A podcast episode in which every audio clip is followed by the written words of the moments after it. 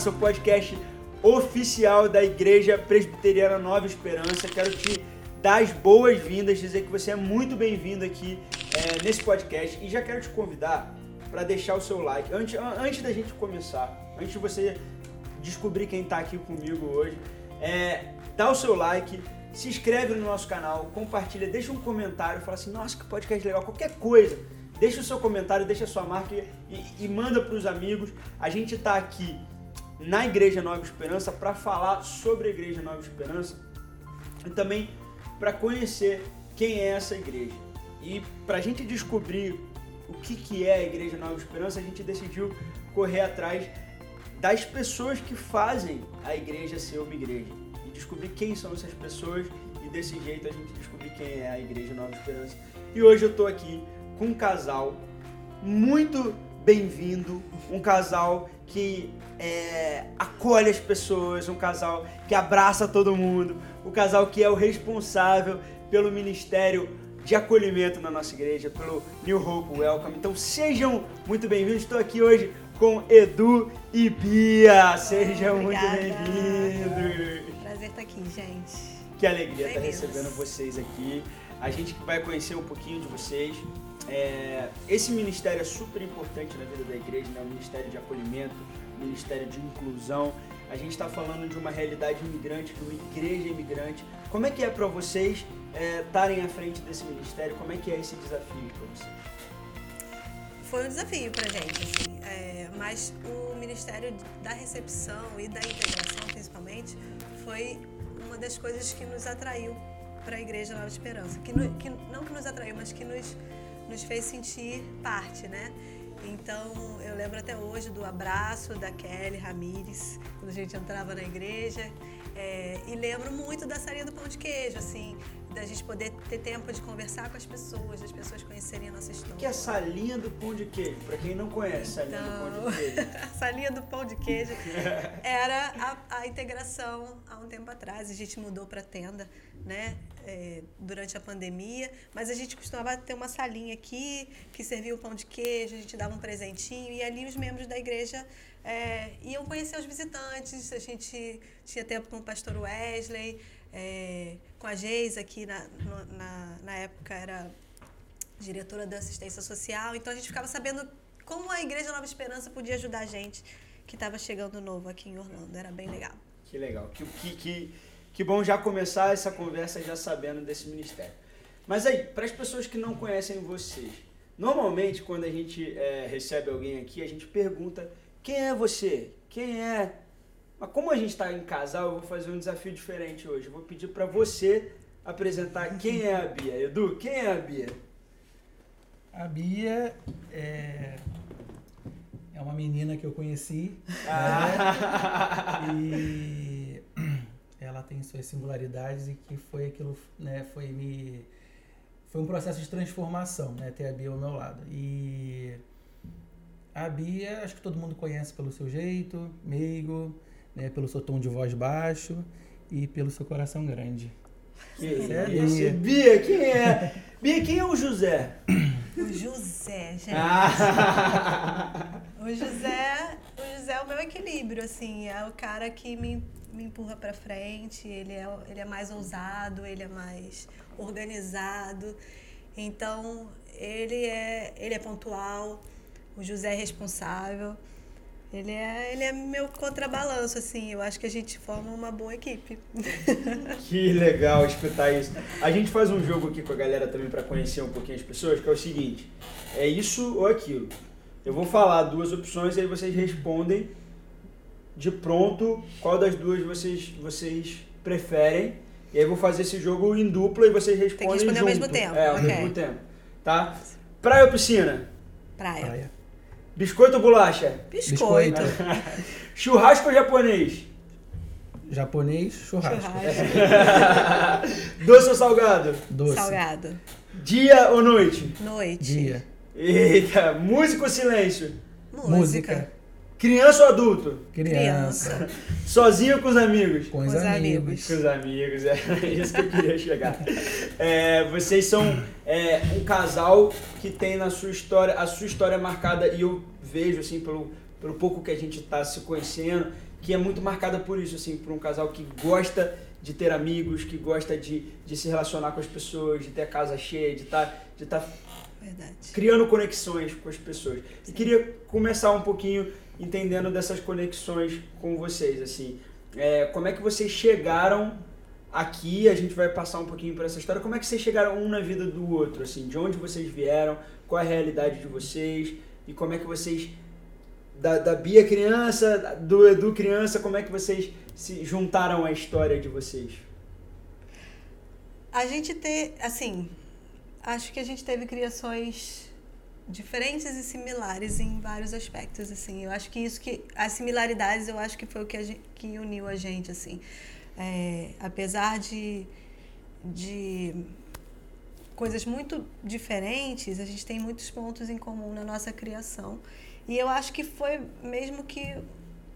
Assim, a gente tem vários pontos de, de coincidências durante a vida. Assim. Uma das coisas que eu acho que a gente tem uh, muito em comum, que eu acho que é super importante no nosso relacionamento, é o nosso relacionamento com família. Assim. A gente tem um, um ideal de família muito parecido. Assim. Apesar dos backgrounds diferentes, é, eu vejo isso na minha sogra, é, o jeito que ela criou né, eles, assim, a família deles.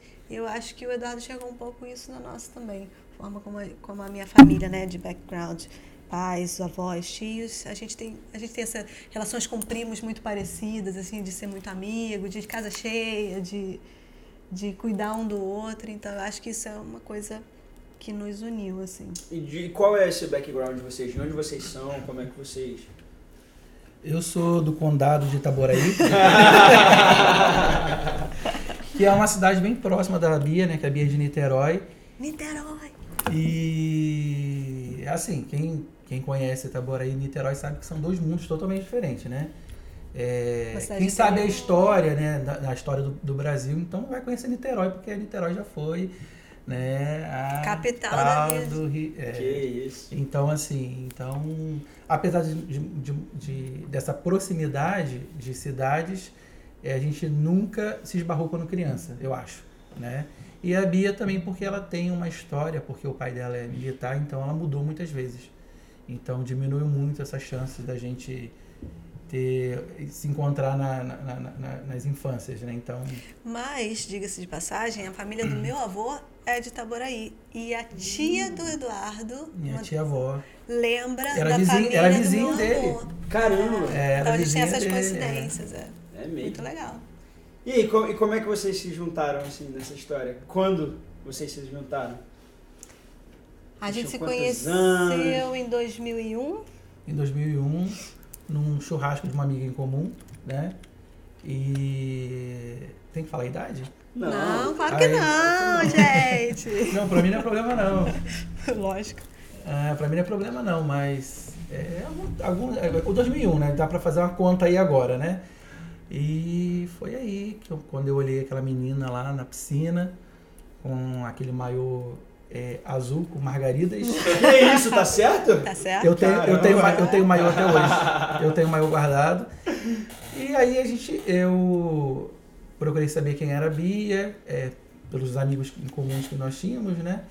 E ali eu comecei a tentar ficar um pouco mais próximo para tentar é, saber, né, se era favorável ou não, né? E foi um ano de investimento. Um ano de investimento? É, um ano de investimento. E até que a gente começou a namorar. Bia era difícil. Bia, um, um ano? um ano, um ano. E quem, e quem deu o primeiro beijo?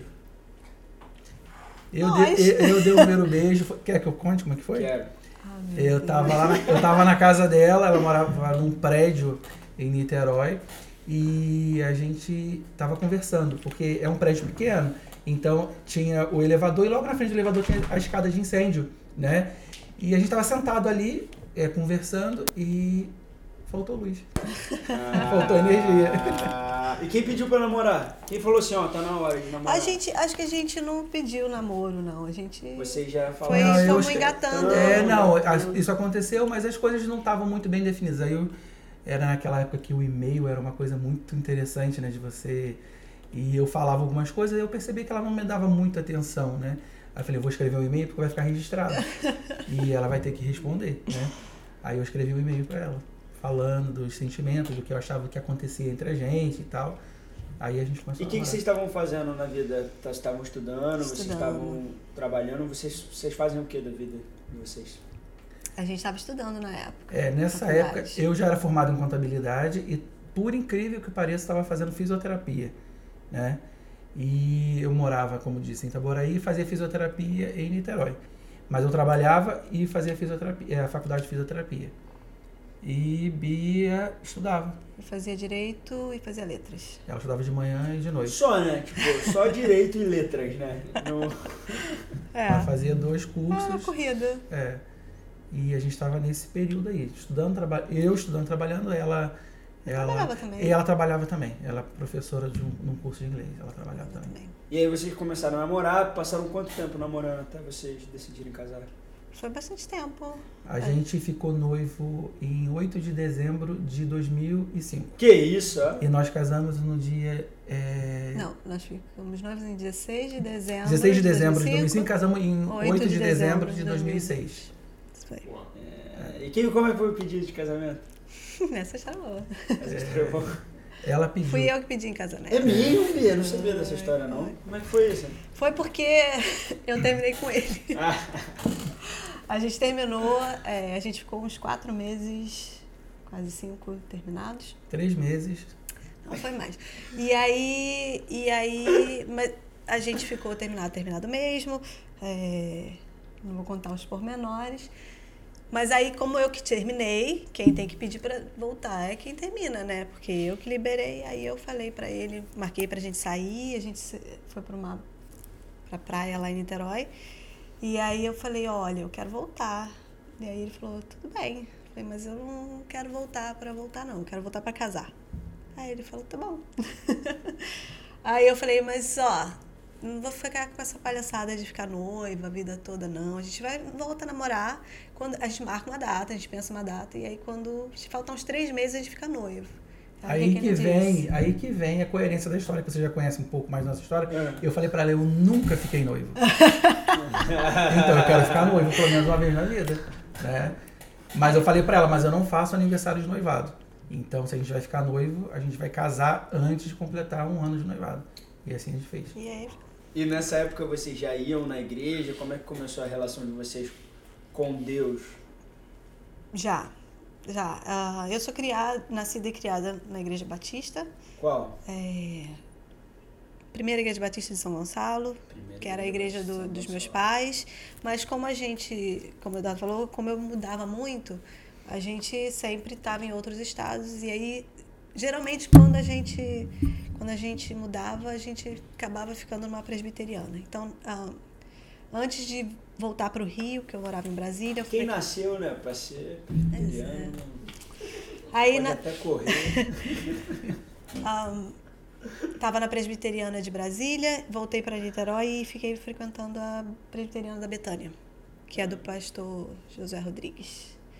E o Eduardo frequentava como É, eu, me converti, eu me converti na Batista, primeira igreja batista é, de Nova Cidade, em Itaboraí. Como é que foi esse processo de conversão? É, na verdade é o seguinte, quando eu era criança, minha mãe era da Assembleia de Deus.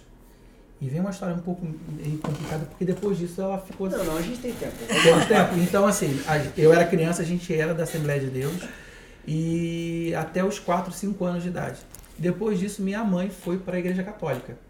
Uhum. E é onde ela está até hoje. E só que eu ia na Igreja Católica e eu não tinha uma ligação.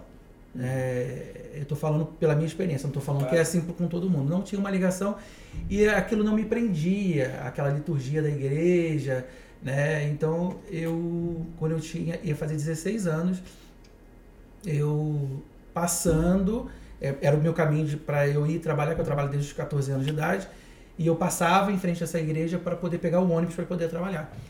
E teve um dia que eu voltei tarde, eu- precisei fazer hora extra no trabalho, eu voltei mais tarde um pouco e ela estava funcionando na igreja. E estava naquele momento que é o momento que eu acho que é, que é crucial de uma igreja, que é o momento do louvor, né? Que é onde as pessoas são atraídas, enfim, se emocionam. E eu entrei e fiquei muito perto da porta e era uma igreja muito pequena. é, eu, eu tenho mania de contar as coisas, né? Então eu contei. Tinham 20 cadeiras de cada lado, pra você ver o tamanho da igreja. Era pequenininha uhum. a igreja. E eu fiquei ali, quando acabou o momento de louvor, eu falei, ah, eu vou embora. E o pastor falou bem assim, pode, pode chegar que a gente tem um lugar para você. De fato, não tinha, todas as cadeiras estavam ocupadas, né? Aí quando eu vejo, já tinha uma pessoa do meu lado com uma cadeira. E eu peguei, fui, sentei ali. E ali eu me converti nessa igreja. Caramba, tu passou na frente, é, tu ouviu, tu entrou. Ali eu me converti, aí depois é, a igreja mudou, é, teve a campanha da igreja, da construção do templo, mudou para o bairro, mas era assim, o bairro era grande, não muito próximo de mim. É, e eu não fui mais nessa igreja, eu fui para congregacional, que eu, aonde eu fiquei até conhecer a Bia, na igreja congregacional. Foi aonde eu me batizei, foi nessa igreja congregacional. E quando a gente tava, a gente tinha, a gente morava em Niterói, a gente ia lá para Itaborei para a igreja. Para vocês terem uma ideia, de Itaborei e Niterói dá mais ou menos uns 35 minutos, né? 40 minutos. É, 40 minutos. 40 minutos. Então a gente saía de domingo de manhã, a gente ia para o culto na igreja em Itaborei. Quando não dava porque acontecer alguma coisa, a gente tinha uma igreja é, próxima à nossa casa, que era uma igreja batista, ali na, na Silvestre Rocha. Era na Silvestre Rocha? Era, né? E a gente ia lá. Então, aí depois a gente mudou de Niterói, a gente foi morar na, lá na Barra da Tijuca e a gente foi para a igreja, a primeira igreja batista do Recreio de Bandeirantes, do pastor Vander Gomes, que foi até é, um período antes da gente vir para cá. E aí você, você foi para essa igreja por causa dela? Tipo assim, você já não, não. O meu sogro e a minha sogra, eles viajavam, eles uh, mudavam muito. Eles voltaram para o Rio e eles ficaram congregando nessa igreja. Ah, entendi. Então, quando a gente ia para casa do meu sogro e da minha sogra, a gente ia, acompanhava eles no culto, na, na, na PIB do Recreio. Né? E a gente passou, a gente já conhecia, a gente viu a mudança da igreja, a gente participou da construção do templo novo da igreja. E quando a gente mudou para lá, eu falei, ah, é aqui que a gente vai continuar, porque é um lugar que a gente se sente bem e que as coisas funcionam para a gente, né? A gente e gostava muito da igreja. A gente gostava muito da igreja. Também. E a gente ficou lá até um período antes de vir para cá. E aí, tá. E aí a gente chegou no casamento, vocês casaram, Construiu o gazebo com a sua própria mão, ah. né? aquela, aquela, aquela festa toda bonita. E a vida muda depois do casamento? Como é que foi esse, esse momento de agora somos uma família? E aí, vamos ter filhos, não vamos ter filhos? Como é que a Sofia chegou nessa história? Como é que foi isso? Ah, filhos sempre foram foi um sonho, assim, eu acho. E, e, e ele queria muito uma menina. Né? Queria sempre. Ele falava que a primeira tinha que ser menina, e aí. Um, gerou a gente expectativa, gerou né? muita expectativa. A gente, a gente, eu costumo rir porque assim, é, a gente casou e aí a gente foi minha avó emprestou a casa dela para a gente morar. Então a gente reformou a casa toda para morar e foi uma delícia. A gente fez. Aí a gente recebia os amigos lá e tal. A gente tinha cachorro, era casa, né? E aí teve uma hora que acabou, não tinha mais o que fazer. Ah, já fizemos obra, já. O que, que vai fazer? Então vamos fazer um filho. Viajamos. É. Viajamos, fizemos tudo, vamos fazer um filho. E aí gerou essa expectativa de que tinha que ser menina e tal. E aí eu falava assim, gente, se não for, vai ser, né? Uma frustração. Minha mãe queria menina, minha sogra queria menina, Eduardo queria menina. E Deus foi muito bom, porque a gente foi fazer ultrassom lá, pagamos o médico que não, mas ele desculpa veio te sexo. interromper. Eu sonhei, eu tenho um sonho, né? É. É, eu acho que Deus conhece tão bem o nosso coração, né? Que ele falou bem assim, eu vou atender esse pedido. Apesar de uma coisa ser uma coisa tão sem importância, eu vou, atender, né? eu vou atender esse pedido. Eu tive um sonho que eu estava num lugar e eu tava abri a porta dos fundos da casa e tinha um campo. Né? E lá mais na frente tinha uma árvore. E eu caminhava até essa árvore e no meio do caminho uma criancinha de uns mais ou menos uns dois anos vinha e segurava a minha mão. Só que eu olhava para baixo e eu vi uma criança, mas eu não conseguia identificar se era menina ou menino. Até que ela dava uma boneca para eu segurar. Aí eu falei, é menina. Deus me mostrou no sonho que é menina. É menina, é menina. E aí, cara, e como é que foi para você esse desafio de ser pai, assim? Você, o quanto que a vida muda a partir do momento que a Sofia nasce, assim, na sua vida? Olha, é... Filho, como a Bia disse, filho sempre foi um, um, desejo nosso, né? A gente queria, inclusive, ter mais. Só que é, a gente sabe que para você poder proporcionar né, atenção, é, educação, todas as coisas, então você precisa restringir esse sonho. A gente tinha um sonho de três filhos, né? E a gente tem dois. Não que o sonho ainda né, tenha um ponto final nesse sonho. Mas. É... Manda um beijo para eles aí.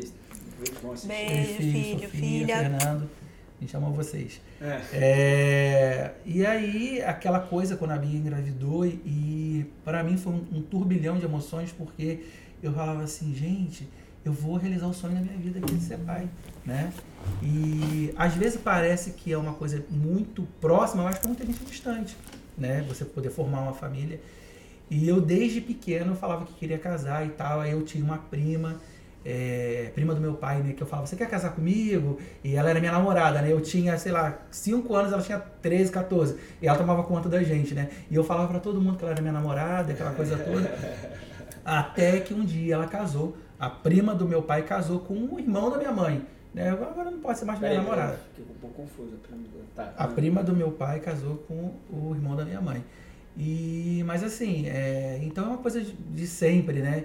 Eu via isso, né, a- a- na minha casa, como é que era, e minha mãe administrando as coisas, enfim. E eu achava, cara, isso é muito legal você poder é, ser dois, depois ser três, ser quatro, né? E você ver uma, né, o, desenvolvimento de uma criança. Isso é muito interessante. E quando a Sofia chegou no processo da gravidez, é, aquilo era tudo muito.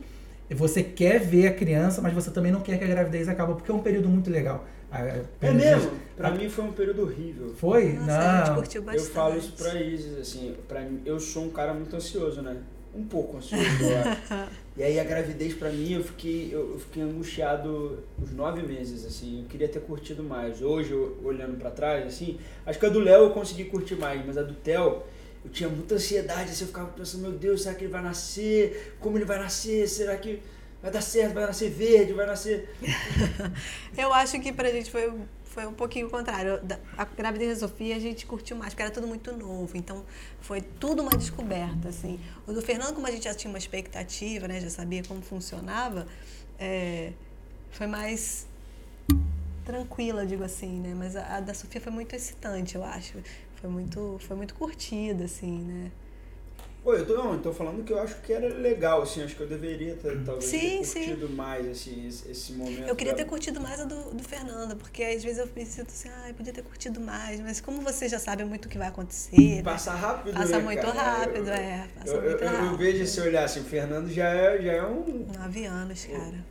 um garoto um grande já, já é um, um A gente não tem quase mais bebê. adolescente daqui a pouco, né? E, e, e, e é isso, assim, isso que você falou, assim, de olhar a vida com essa nova perspectiva de você é, ter filhos, assim, as responsabilidades vão mudando também, né? Assim, você começa a entender que você precisa gerar ali é, coisas na vida daquela pessoa que vai, que vai gerar pro futuro, né? Assim, então mu- muda bastante o olhar a respeito de, do que, que você vai fazer, de como você vai fazer, de para onde você vai, de vou pular de bungee jump, não vou pular de bungee jump. A, a, a vida começa a, a- ter um, outros caminhos, Outro pe- né? é. E aí, como é que foi esse lance de vir morar nos Estados Unidos? Sofia e Fernando já já estavam vivos, já estavam existindo, já estavam criando suas relações. Vocês tinham estavam fazendo o que no Brasil? Como é que estava o movimento da vida de vocês nesse momento assim? A gente estava num momento bom da nossa vida, assim, eu acho. A gente estava os dois trabalhando, eu trabalhava na escola das crianças, então a gente tinha essa essa privilégio, eu acho, né? É, o Eduardo ficava com eles de manhã, levava eles para a escola, e eu na escola pegava eles e trazia para casa, então a gente estava sempre muito junto. Isso, era um, isso é um privilégio que eu sei que muitos pais não têm, né? Então, era um momento bom pra gente, assim. E. e sei, foi. Acho que o sonho nasceu no Eduardo, assim, nessa coisa do, do vir pra cá. E a gente se submeteu a essa, esse sonho a Deus, assim. Eu confesso que eu fiquei um pouco assustada, e aí eu falei assim, olha, a vida tá toda organizada, a gente mora aqui, perto dos pais, faz, sabe? A gente tinha todo o apoio. Eu falei, então, se você quer isso, vamos orar, vamos, vamos estabelecer metas. E aí a gente fez isso, a gente, estabele, a gente orou a Deus, submeteu à vontade dele e ah, se programou durante dois anos mais ou menos em relação a isso, né? Um de mais ou menos de oração e o outro colocando a mão na massa para as coisas acontecerem assim. E, e Deus foi, foi confirmando os, os passos, né? A gente sempre submeteu a Deus e ele foi confirmando no nosso coração que realmente era isso. E a gente veio muito sem expectativa no sentido assim do que ia acontecer, porque a gente tinha muita certeza que independente isso aqui foi um período que Deus separou para a gente como família. Então, é, eu tenho pleno, plena convicção de que a nossa mudança para cá foi um foi um tempo que Deus separou para gente como família e para gente enquanto corpo de Cristo, assim, porque era uma das uma das coisas que a gente submeteu a Deus foi que a gente queria vir para servir. Então, acho que isso foi foi o diferencial, talvez, na nossa mas voltando só um pouquinho, o interessante disso tudo é o seguinte, que a gente era da primeira igreja batista do Recreio, mas a gente participava da célula de casais da André e do Raquel. Ah, então a gente já está chegando aqui na igreja na Esperança. Vamos lá, como é que como é que essas conexões começaram? Vocês estavam na igreja batista. Como é que a Raquel e o André entraram na igreja? Então, a Bia trabalhava com a Renata. Trabalhava na escola é, trabalhava com a Renata, que era da parte do administrativo e eu era da parte pedagógica. E aí a gente ficou muito amigo, eles são um casal também, a gente viajou junto, a gente saía toda sexta-feira, aquela coisa toda. Só, só para só localizar é, no, no, tempo e espaço, você, tá, você tinha se formado em letras e estava trabalhando, trabalhando escola... No, eu era, coordenava o curso de inglês dentro da escola das crianças e dava aula para o segundo grau também. E você estava trabalhando com contabilidade? Contabilidade. E aí a gente e aí a gente ficou muito amigo e tal, e eles uh, frequentavam essa célula de casais. E, e aí a gente queria sair sexta-feira, ah, sexta-feira essa a gente não pode porque a gente tem célula. Ah, tá bom. Até que um dia eles se moveram e chamaram, vocês não querem ir para lá para conhecer a célula? Eu falei, quero ir. E aí a gente foi. Chegamos eles lá, saíram, a gente permaneceu na casa da Raquel é, É porque, na verdade, eles vieram para os Estados Unidos muito ah, também. Não, nós compartilhamos o sonho. Né? Nós compartilhamos o sonho de vir para cá, a gente tinha esse desejo. É, conversamos com o Júnior, com a Renata, eles moram na Califórnia, é, com, a, com o André e a Raquel. E foi interessante, porque a gente comentou, três meses depois, o Júnior e a Renata fizeram as malas e vieram. E logo em seguida o André e a Raquel vieram. E eu falei, cara, o sonho era nosso. e eles vieram, mas é cada um no seu tempo, né, na, na sua organização. É, nós vier, participamos da célula e com isso, nos últimos dois, três meses, a gente começou a frequentar a Igreja Presbiteriana das Américas. Uhum. É, então Renato, a Renata e o Júnior vieram, a gente continuou na célula e a gente ficou muito amigo do André e da Raquel. E aí ele o, o Júnior e a Renata foram para Califórnia e a gente já tinha decidido que a gente viria para cá. E André e Raquel vieram para cá três meses antes da gente. Então, quando a gente chegou, eles já ligaram: olha, vocês vão no domingo, a gente vai para a igreja. e trouxeram a gente para cá. E aqui estamos desde então. Assim. É, eu, quando eu olhei a igreja, eu falei assim: cara, uma igreja pequena, né? É, porque na igreja pequena você é. As pessoas sabem o seu nome. Né? Você pode sentar em diversos lugares que você sempre vai ser visto de qualquer ângulo da igreja. A igreja que a gente era lá do Brasil, ela tinha quase 6 mil membros. Era um templo gigantesco. Então, mesmo se eu permanecesse todo domingo no mesmo lugar, nem sempre a pessoa que estivesse ao meu lado era a mesma todos os, todos os domingos, né? Então, assim, eu falei, cara, que é difícil de você é, estabelecer conexões. É complicado. E eu sempre vim de uma igreja pequena, não, a Bia sempre foi de uma igreja, de igreja maior. E quando eu olhei, falei, cara, uma igreja pequena, eu consigo contar as cadeiras, eu pensei, né? então aqui vai ser aqui mesmo, eu vou ficar aqui. Ah. E, a, e a gente tinha conversa, é, com, conversado com, com a Raquel e com o André, e a gente falou do nosso desejo de servir, né? Aquela coisa toda. E de repente. A, a gente. A gente eles, eles desempenharam um papel o André e a Raquel desempenham um papel muito importante na nossa, nossa vida, vida, assim, de, de, de amigos e de liderança, assim, eu acho. A gente, nessa questão de casais, assim. Então, a gente veio muito, muito mesmo, é, meio que seguindo o nosso líder e tal. É. E aí, quando a gente chegou, é, a gente, acho que a gente estava aqui há uns seis meses ou um pouco menos, a Raquel ligou e falou: Então, o pastor Wesley perguntou se vocês. Me perguntou se vocês gostariam de ser membros. Eu falei que acho que sim, mas e, e aí? E a gente falou: Não, a gente quer. E aí. Vocês já estavam aqui? Já estávamos Já aqui. aqui.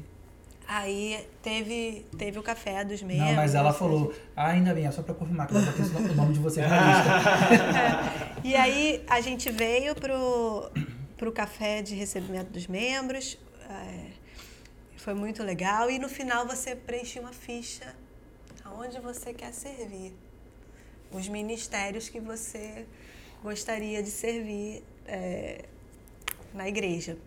E aí a gente marcou recepção é, e, e o Eduardo marcou mordomia. Porque eu falei, você tem que marcar na mordomia. Porque é a área dele, né?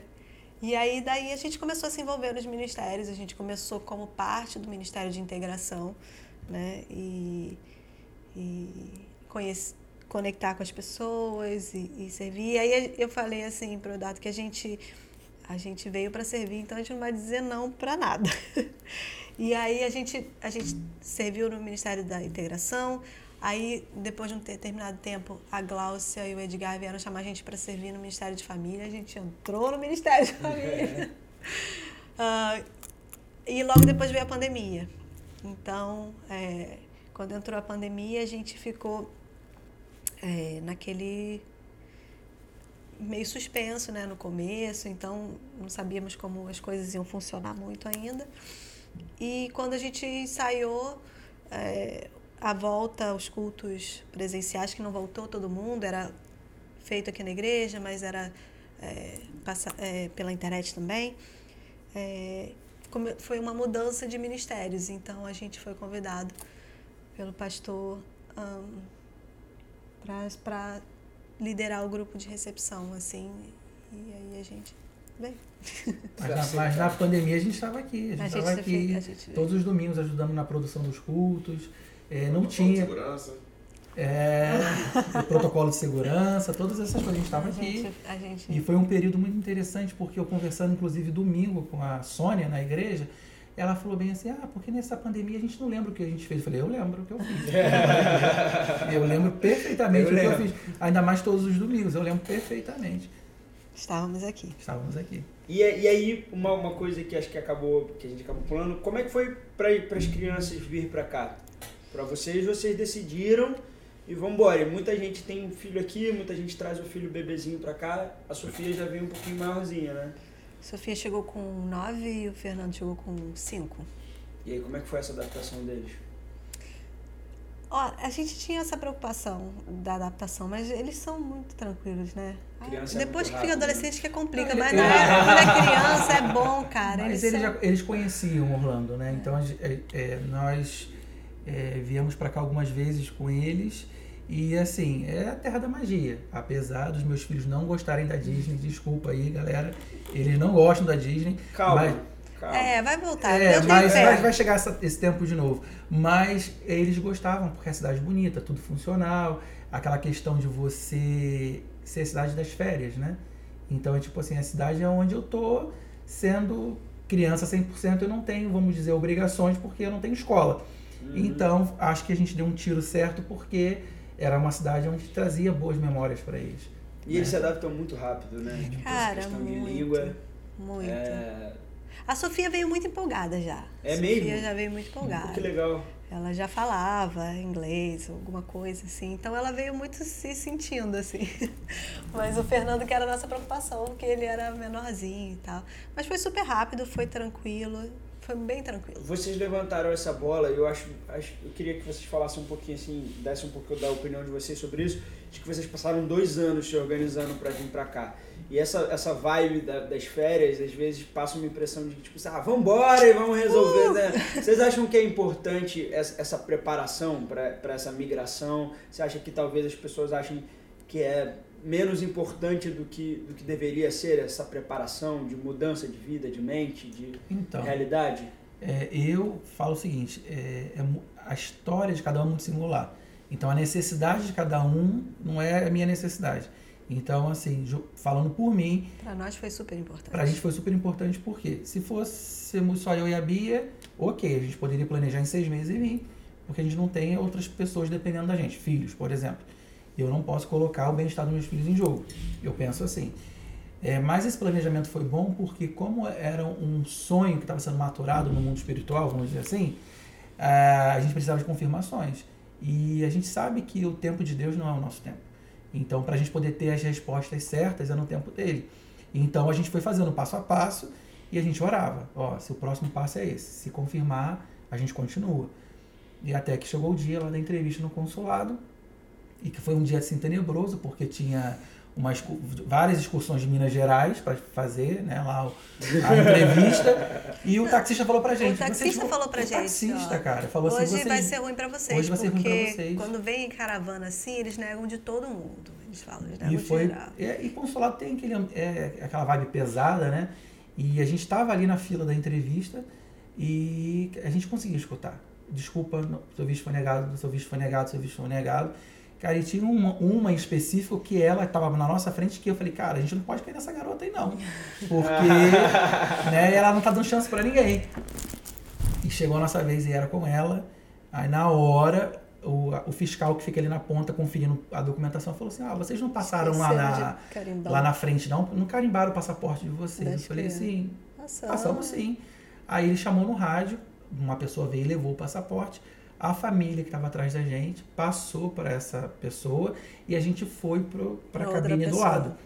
Ah, o nosso foi aprovado, infelizmente, da pessoa, a família foi negada. E assim, pela nossa, nossa experiência daquele dia, a gente só viu uma pessoa saindo com a aprovação lá de dentro, porque a gente fica do lado de fora esperando a nossa vez de entrar. E muita gente sendo chorando e tal. Então, assim, aí eu, eu quando teve meu visto aprovado, eu falei assim, ah, vou no banheiro. Eu fui no banheiro e falei assim, Deus, é, não que eu esteja é, duvidando do seu poder né, e do seu cuidado, mas é, presenciar isso aqui hoje, é, eu vejo que como você tem um plano específico para a vida de cada um e agora sim, agora lá vamos nós, né? É mais, uma, mais um sinal, mais uma confirmação. Mais uma Era a última coisa que a gente é. precisava, na verdade, na, a penúltima, porque a última é, é a aprovação quando chega aqui, uhum. né? Mas eu acho importante se preparar. Eu acho que, independente do tempo que você use para isso, é importante se preparar é, emocionalmente, é, psicologicamente, porque é, não é, não é qualquer passo que você dá na sua vida que envolve muitas, muitas não é uma mudança de bairro, é, né? É, não é uma coisa que uma cultura é, total, né? Não é uma coisa que você fala assim, ah, não deu certo, vou embora amanhã. Cheguei e vou embora amanhã. Então, assim, é, eu acho importante que em tudo na vida que as pessoas é, pesquisem e, e se conscientizem daquilo que vai ser delas. Não é do ambiente te proporcionar, mas o que você tem que estar preparado para quando chegar. Então, assim, é, as pessoas acham que, ah, porque é Estados Unidos, porque é a terra das oportunidades, vai ser tudo maravilhoso, a gente vai para Disney todo dia. E, e, existe um lado psicológico, o lado de deixar a família, o lado de, de não poder voltar, às vezes, em situações é, críticas que, que vão ser cicatrizes que você vai ter que carregar. Então, assim, eu acho importante que as pessoas saibam que, que a gente toda escolha ela implica numa renúncia. Então você tem que saber se você está preparado para as renúncias que vão vir quando você decide tomar um passo desse. Assim. É isso. É, você, eu sei que você é colaboradora e acompanha é, o escritório de imigração aqui da nossa igreja e queria que você falasse um pouquinho sobre qual é esse sentimento. Assim, a gente algumas vezes já teve a oportunidade aqui de conversar sobre o escritório, é, tanto com a Adriana, com, com, com, a Geisa, todo mundo traz muito, muitas é, histórias e, e, referências do escritório de imigração. É, e acho que é super importante a gente valorizar para a igreja, para a vida da igreja, o, o potencial missionário que existe nesse escritório. Você, acompanhando o, o, o escritório, você entende que tem uma, um viés missionário, uma ajuda que é feita à comunidade através desse projeto da igreja, desse...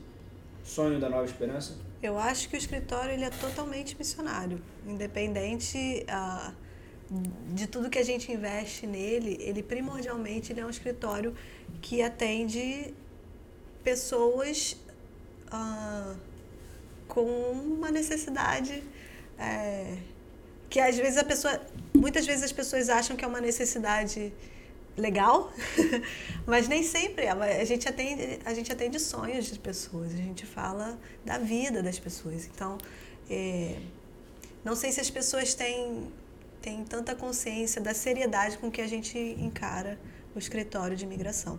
A gente encara como um serviço que a gente faz para o reino de Deus e a gente encara como uma responsabilidade sobre a vida das pessoas. Então, é, eu, é, é, é, o. Como é que chama? A menina dos meus olhos, eu vou dizer assim, é o escritório de, na, da, de imigração. Eu falo do privilégio que, que foi para mim, assim, eu acho que na fase da minha vida eu poder mudar de carreira, encontrar um, lugar como o escritório de imigração que me que me proporcionasse exatamente aquilo que eu vim buscar quando é, né? Não é um simples trabalho, é um serviço, é, um, é, um, é uma missão. Então, assim, é, acho, acho não, tenho certeza, o, o escritório de imigração é um dos projetos mais bonitos que eu conheço é, de, de missões, assim, de, de ajudar. Ô, Bia, é... Nosso diretor.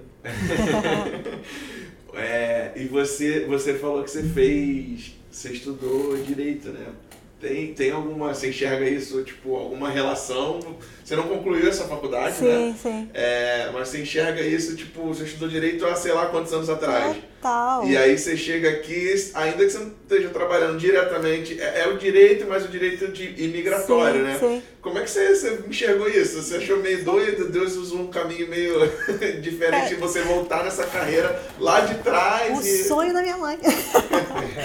Totalmente. Eu fico, assim, eu já tive é, oportunidade de refletir sobre, sobre essas coisas. Assim, eu vejo muito o cuidado de Deus assim nessas, nessas questões, né, de me preparar para estar tá aqui hoje. Para, coisas que talvez para as pessoas pareçam assim, ah, coincidência, mas assim, eu tenho plena convicção de que isso foi Deus me preparando para esse momento que a gente está vivendo aqui hoje. Né? Tanto o, a minha primeira viagem para os Estados Unidos, quando eu era nova, o, o, encantamento que eu tive de estar aqui, assim, o desejo que eu tive naquele momento de estar aqui e de, de aprender a língua e de tudo, até chegar no escritório de imigração, na Igreja Nova Esperança, assim, com certeza.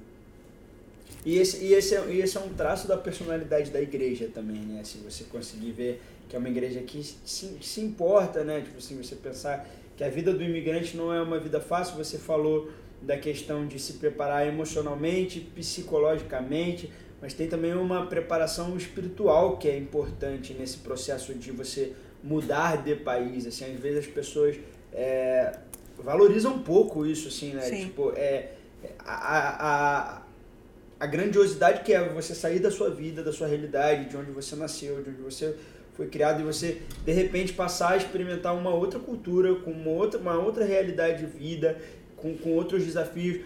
Du, você acha que é mais fácil passar por esse momento quando a gente tem uma comunidade, quando a gente tem uma família, quando a gente tem um, uma igreja que apoia a gente, ou você acha que não? Sim, eu acho que suporte é fundamental. É, muda, inclusive, né, é, a sua visão de como as coisas vão poder acontecer é, e te dá o mais e te fa faz você enxergar mais longo prazo.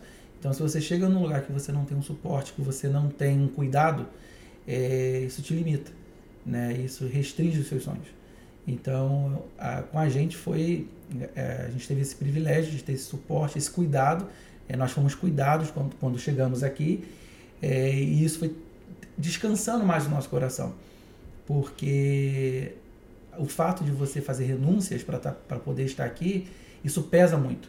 É, quando você é uma pessoa muito conectada com família e de repente você não tem mais essa conexão, Isso pesa muito. Foi tranquilo para a família de vocês? É, quando vocês falaram que vocês vinham para cá, como é que foi Nossa, essa reação?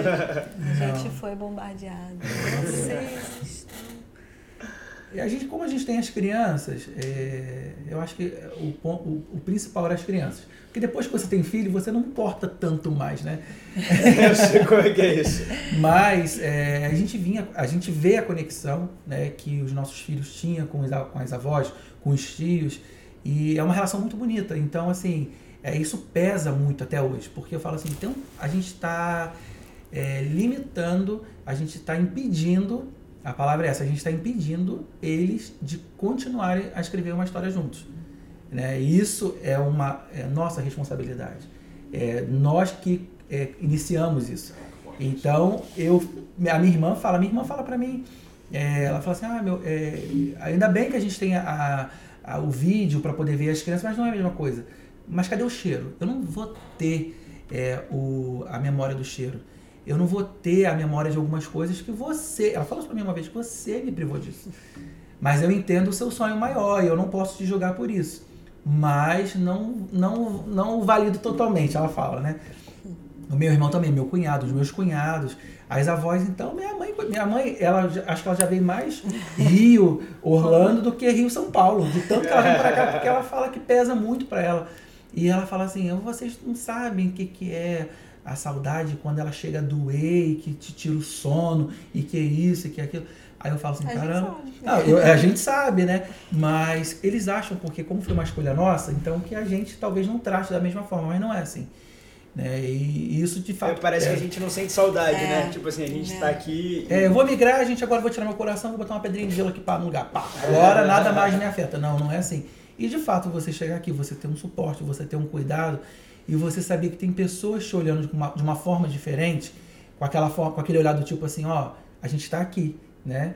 A, é, a, caneca anterior da, da, da, da igreja é o, até né, era a frase, né? A, a igreja Nova Esperança, a sua família sua em Holanda. Nova família. A sua nova família em Holanda. Então, assim, teve um dia que eu tava, eu tava tomando alguma coisa, eu olhei e falei assim, é só, cara, isso tem um peso. Quando você fala que é você a família da pessoa, é, você aquilo vem com uma, uma série de coisas.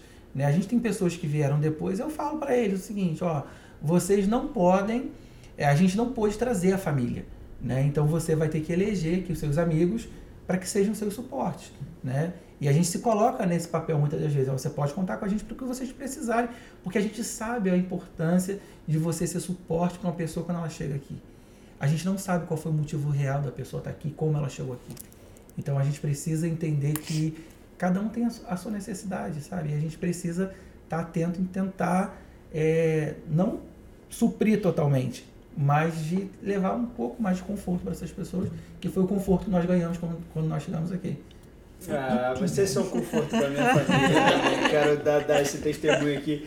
É, tem, uma, tem uma coisa que, que eu percebo, assim, eu sou imigrante há pouco tempo, né? A gente vai completar sete meses aqui nos Estados Unidos.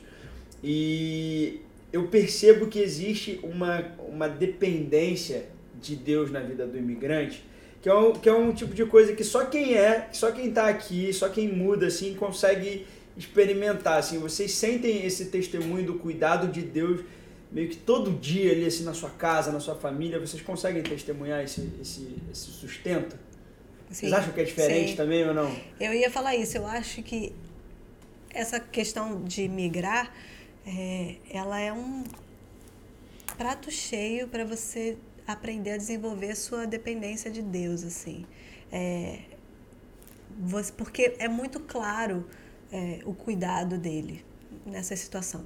É muito claro é, as pessoas que ele coloca na sua vida, é muito claro as situações que ele te livra, né? O, o, a provisão de, de Deus, assim, é muito claro. A gente pode escolher na verdade, né?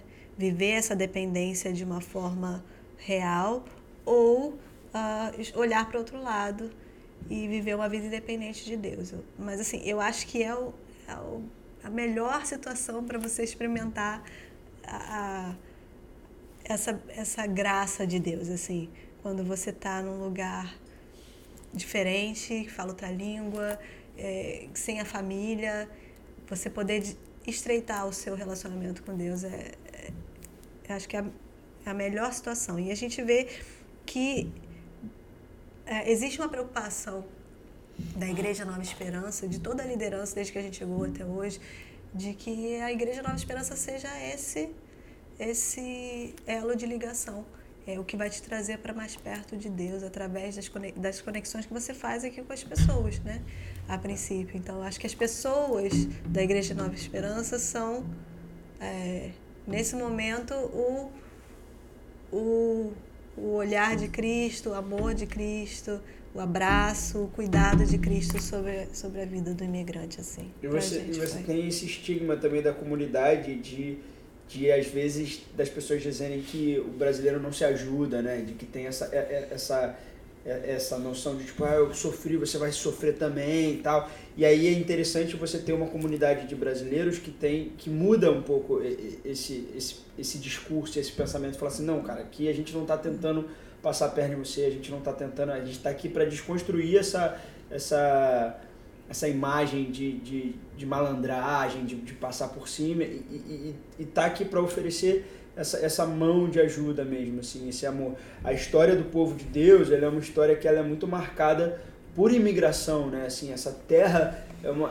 é uma terra de, de movimento, das pessoas estarem é, construindo as suas histórias através desses movimentos e Deus ele caminha muito com esse povo, assim, você tem muito testemunho na, na palavra do Senhor que fala sobre isso, sobre o sustento que vem na hora do deserto, na hora que está saindo do Egito, é o pão que, que cai, que, que, que alimenta as pessoas.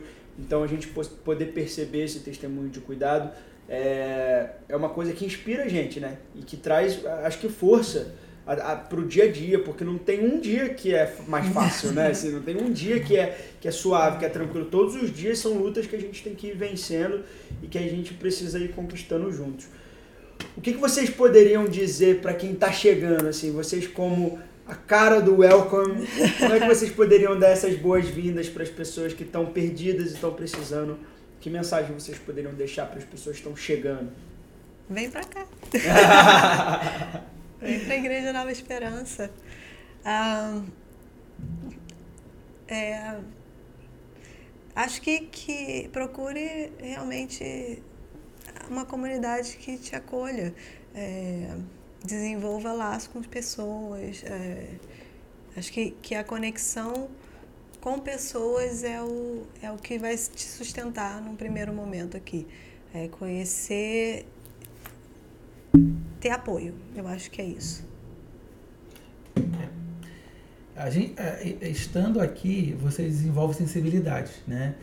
E eu estava pensando sobre isso há dois dias atrás, pensando, falei, gente, se a gente tem essa sensibilidade desenvolvida lá no Brasil, onde nós somos da terra, a gente tem que parar para pensar que a gente pode ser estrangeiro em terra conhecida. E a gente tem que ser assim em qualquer lugar.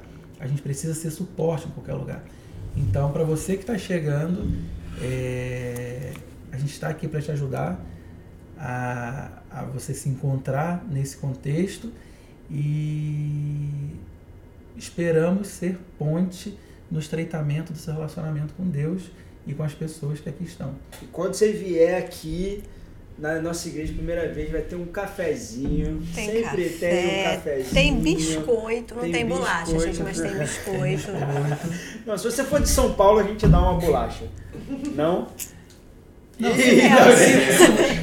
venha pra cá que você vai comer o biscoito com a bolacha e o que você precisar. E aqui a gente vive é. esse desafio também multicultural do Brasil, né? De você estar tá num caldeirão, de você ter essa realidade de, de de ter a galera do Nordeste com a galera do Sul, com a galera São do Sudeste, Paulo. com a galera do São Paulo, com a galera de Minas, com a galera do, e, do Amazonas, e a gente fica aqui vivendo esse, esse, caldeirão de Brasil, né? Que a gente tem muito. É, é, e é uma riqueza, né? Eu acho assim, muito interessante. Você acaba descobrindo coisas que lá você não tinha oportunidade pela sua regionalidade ali, né? Ficar muito no seu quadradinho. Aqui a gente descobre coisas maravilhosas de, de, de cada tudo, região. De, de comida, né? De, de, de tudo, assim, é. e isso é, é, é, real, muito rico, assim. E é rico para os nossos filhos também, né? Sim. Eu vejo isso, assim, de como às vezes a gente valoriza pouco isso, assim, a, a possibilidade de você falar pelo menos duas línguas, já começar essa vida meio que, que em dois caminhos diferentes, linguísticos, e isso poder abrir para um terceiro, para um quarto, é uma coisa que só a gente consegue desenvolver com, com as crianças assim de uma maneira muito rápida. Deixa eu te fazer uma pergunta que a gente fez para todo mundo, essa é a única pergunta em comum que a gente faz, que é qual é a sua melhor lembrança na igreja Nova Esperança? E aí são duas, né? Não pode repetir. Ah, não pode ser a mesma, Não né? pode ser a mesma. A gente não, não combinou mesmo. É, pode falar sobre. Qual a melhor lembrança Minha que você melhor tem? lembrança da Igreja Nova Esperança. Minha melhor lembrança da Igreja Nova Esperança, eu acho que é ver.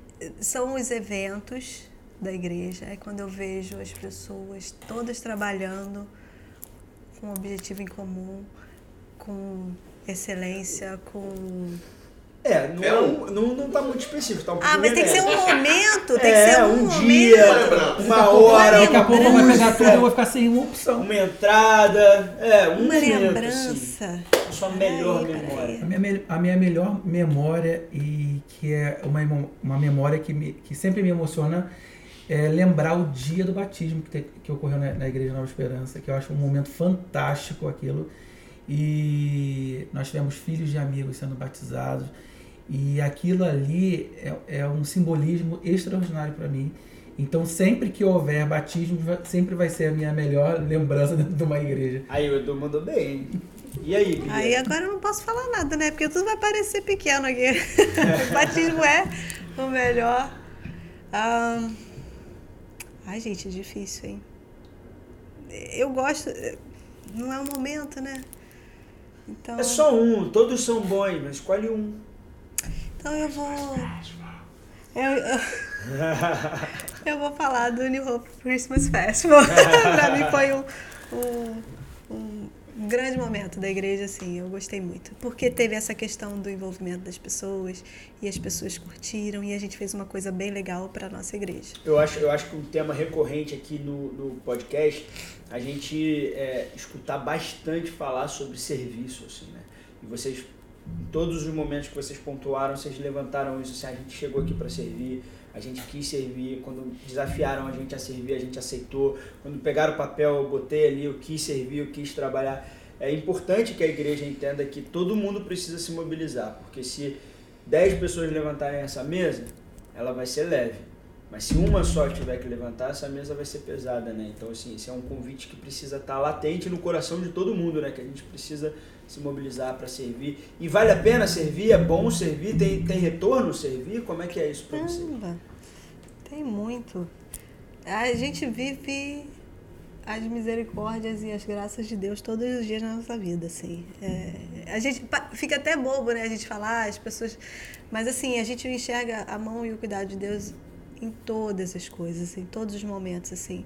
É, pra gente tem sido...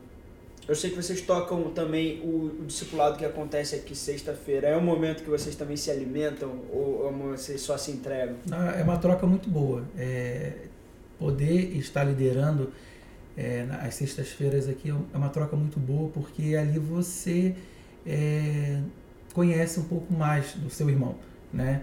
E às vezes você acha que está tudo bem e é, o irmão vai lá e entrega né, um momento que ele está passando e isso é, é muito bom porque você consegue é, entender que nem sempre o que parece estar bom não está, né? Então isso é muito importante. E o fato de poder servir a igreja é uma coisa. Eu vou, eu vou confessar uma coisa para vocês. Quando eu, eu, eu era adolescente, com, com 13, 14 anos, eu tinha dois primos. Eu tenho esses dois primos e eles eram muito ativos na igreja. Eu não era convertido ainda. Então, ah, tal coisa, ah, porque eu não posso, porque eu tenho tal coisa na igreja. Eu falo assim, cara, o que, que é isso? Né? Não é- A, gente, ah, a gente vai pra praia, eu não posso porque a gente tem é, um, um, um seminário, um congresso na igreja e a gente vai trabalhar. Eu falei, que loucura. A pessoa que deixa pra praia para isso. Né? E hoje eu tô nesse papel. E, e assim, a, a minha maior função é passar isso para os meus filhos. Né? Deles verem que é, é gratificante estar aqui Vale e que vale muito a pena. Então, para mim, para nossa casa, por exemplo, então não esqueçam, não me convide nada na sexta-feira, não tente me tirar da minha, da, da, da, da minha, da minha rota de domingo, porque pra gente, isso para mim tem um, um, é, um peso muito grande, mas é um peso no, no sentido positivo, né? Que isso me alimenta, né? Isso me motiva. É, e, e eu, quando, eventualmente, quando eu precisei não estar aqui, uma viagem, qualquer outra coisa, assim, eu, quando está naquele momento, eu falo assim, tá faltando alguma coisa, o que que devia estar tá acontecendo agora? Isso faz parte, isso já faz parte de mim. Então, eu acredito que se você se envolver é, 100%, se você entregar é, esse, essa oferta ao Senhor do seu tempo, é, você não vai se arrepender. Porque grandes coisas ele faz na sua, na sua vida. Não é barganha, gente, não é barganha. Mas é, é misericórdia e graça mesmo. Que isso. Cara, muito obrigado pelo tempo de vocês, muito obrigado por essa oportunidade da gente conhecer um pouquinho mais da história de vocês. Fica aí o convite para todo mundo, ó. Se você tem facilidade de chegar aqui na igreja, sexta-feira, célula de casais acontece aqui às 8 horas. Célula de casais não, célula de adultos. Isso. Célula de adultos, porque eu ia falar que aqui, em paralelo, se você tem adolescente, aqui também acontece o Forever Youth às 20 horas. Então, toda sexta-feira é, a igreja está aberta para esse movimento de Nosso Hope Casa. O de sexta-feira é muito bom, gente. Oh, que isso, o grupo é de sexta-feira é muito bom. E se você não conhece a igreja, Domingo, as portas estão abertas, o Ministério está aqui pronto para acolher. A gente é, é, tem muita alegria em criar pontes, né? Assim, uma das coisas que a gente escreveu na parede ali da igreja é que uma das nossas missões é conectar pessoas, é, é ajudar o próximo. Então, que essa conexão seja uma coisa que fortaleça a gente mesmo. Preciso agradecer, gente, a nossa equipe, a nossa equipe da recepção é muito 10. Eles são maravilhosos, gente. Beijo para vocês. Ah, não existiria é, recepção sem cada um de vocês, integração, André e Tani, Isso. queridos demais. E assim, tem lugar para você. Vem servir com a gente aqui. Tem lugar para todo mundo. Sempre que você chega vai ter alguém sorrindo ali na porta. Eu acho que essa é uma marca muito forte de vocês, do ministério, da equipe. Então que esse sorriso possa é, acolher a gente. É isso. Tem lugar para você. Pede aí para mim o sininho e o like e os no Instagram. Vai, vai, vai, vai gente, dá seu like, aciona o sininho. Vamos seguir aqui a Igreja Nova Esperança. É isso. Compartilha, então. compartilha, compartilha. Compartilha, gente. Compartilha. É isso, gente. Muito obrigado. A caneca é um presente para vocês. Todo domingo a gente está aqui ao meio-dia. Esse aqui é o podcast da Igreja Presbiteriana Nova Esperança em Orlando. E aqui tem lugar para você. Até a próxima.